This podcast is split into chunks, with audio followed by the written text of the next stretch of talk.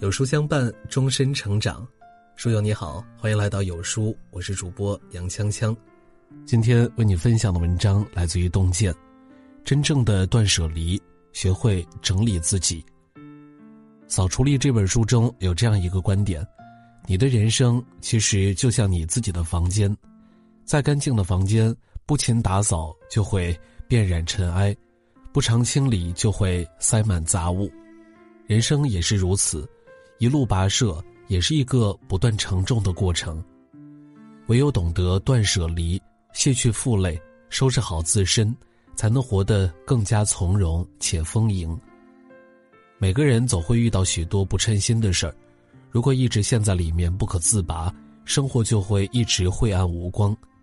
学会转变心态，日子才会越来越顺遂。林清玄有个朋友搬新家时，请他帮忙题字。林清玄思索片刻，便挥毫写下：“常想一二，不思八九，事事如意。”朋友见字不解，问他何意。林清玄解释道：“人生不如意事十成八九，但至少还有一二成是如意的。我们要过快乐的人生，就要常想那一二成的好事，这样就会感到庆幸，懂得珍惜。墙推倒了就是大门，心敞开了就是天地。”碰到烂人烂事时，就淡淡的一笑置之，生活不应被累积；跌得灰头土脸时，就重新调整一下状态，整装上路。日子的好坏，往往不在生活本身，而是取决于心情。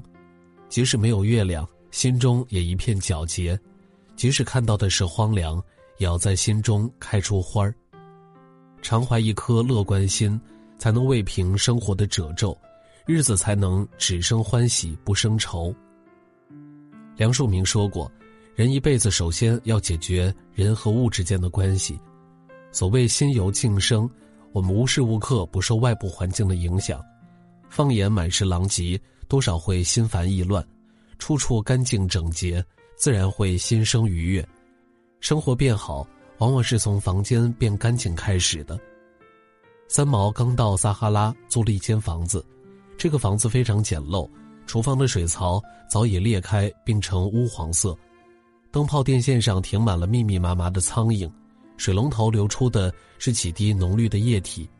居住其中，三毛总是会觉得莫名的心烦意乱。他不想就这样将就，就和荷西用了一个月的时间，把里里外外都修整了一遍，房子焕然一新。一名来访的记者说。这里是他见过的最美丽的沙漠之家。在这个变得明亮的家，三毛度过了人生中最为愉快的时光。古人说：“明窗净几，有坐卧之安；清扫垃圾，也是清理内心的冗杂。邋遢的场所，宛如巨大的负能量场，让你情绪低落。当环境变干净了，换来的不只是居住的舒适。”更多的是带来内心的满足感。蔡澜曾在岸边遇到过一位钓鱼的老者，蔡澜发现另外一边的鱼比老者面前的大很多，就告诉他：“那边的鱼大，去那边钓吧。”老者却淡定的回答道：“我钓的只是午餐，鱼虽然小，但对于一顿午餐来说亦是足矣。人生有度，过则成灾。叔本话说：幸福不过是欲望的暂时停止。”懂得控制欲望，才能守得住清欢。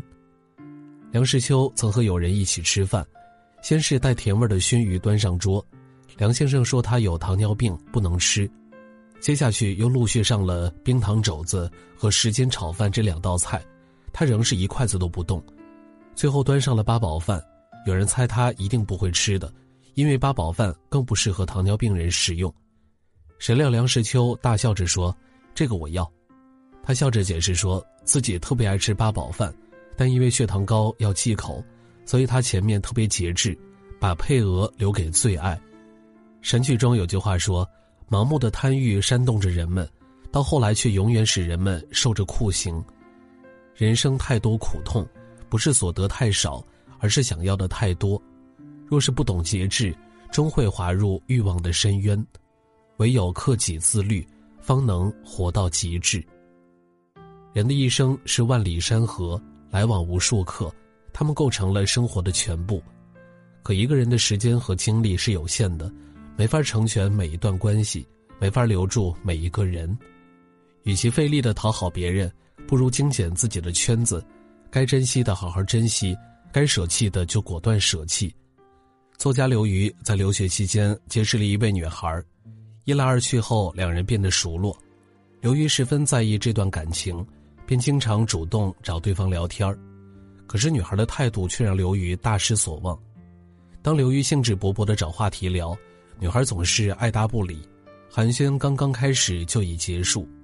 当刘瑜发表见解，女孩总是针锋相对，随即演变成一场带有火药味的辩论。三番两次后，刘瑜最终选择了放弃。他想明白了，凡是费尽力气去维系的关系，一定不是理想的状态。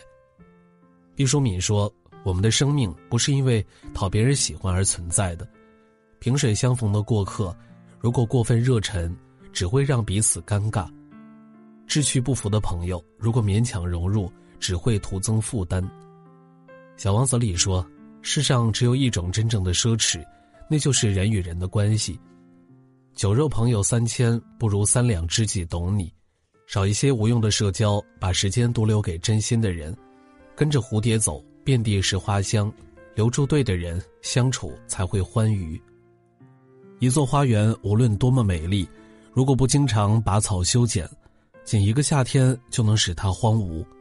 生活也是如此，如果一味莽撞的往前冲。容易走着走着就偏离了方向。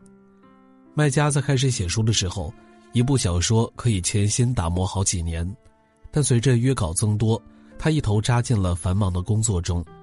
可是那段时间写出的作品不仅反响平平，连轴转的压力也让他倍感煎熬，甚至因为赶小说错过了和父亲的临终一面。每每谈起这段往事，麦家总是懊悔万分。就如约翰列侬所说：“当我们正为生活疲于奔命的时候，生活已经离我们而去。人生在埋头拉车时，也要抬头看路。”蒋勋曾担任东海大学美术系的主任，那段时间，他不仅要带学生做各种课题研究，还得忙于各种行政上的任务。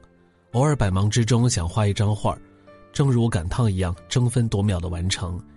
日子被生活的洪流裹挟。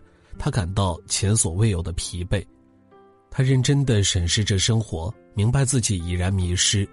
他狠心辞掉了工作，一边写作一边旅游，又回到了之前的人生节奏中。对每个人来说，财富不是目的，更好的生活才是。走得太远会忘记为何出发，懂得抽身出来，重新梳理当下的生活状态，人生之路才会走得更顺遂。英国作家塞缪尔·斯迈尔斯说：“每件东西都有自己的位置，每件东西都应在自己的位置上。整理自己，既是锚定好人生方向，也是为了找到最为舒适的人生状态。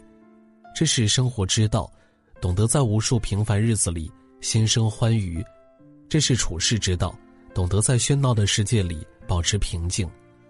点亮再看，愿你扫去一切累赘，好好。”享受生活。